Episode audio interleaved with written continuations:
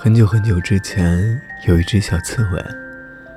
小刺猬很寂寞，虽然它有一大群朋友。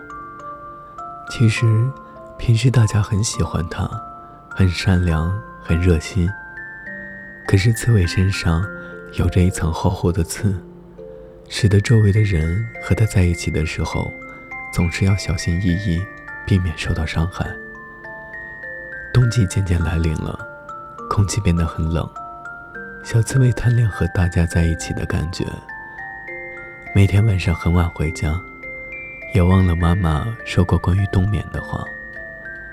有一天，天空突然下了大雪，大雪覆盖了回家的路，小刺猬回不了家了。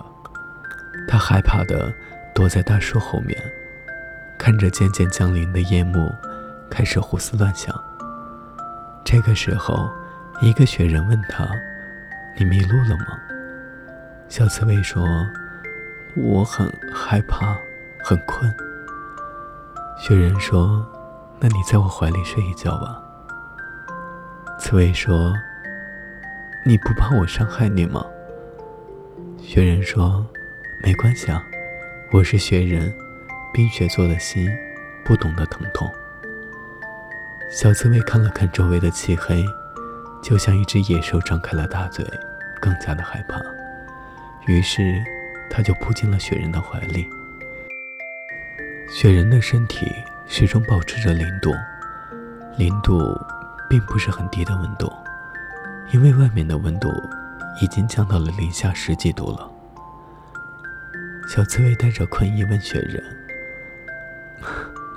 你是第一个不怕被我伤害的朋友，真的很开心。但是我好困，我要睡觉了。明天，明天你能陪我玩吗？雪人淡定的骗他说：“当然了，睡吧，小家伙，我们明天见。”嗯，明天见。大雪封住了整个森林，漫长的冬季里，冰天雪地，北风呼啸。而小刺猬在雪人的怀里睡得很甜美。他梦见第二天早上，他和雪人一起看日出。第二年，万物复苏的美好春天终于回来了。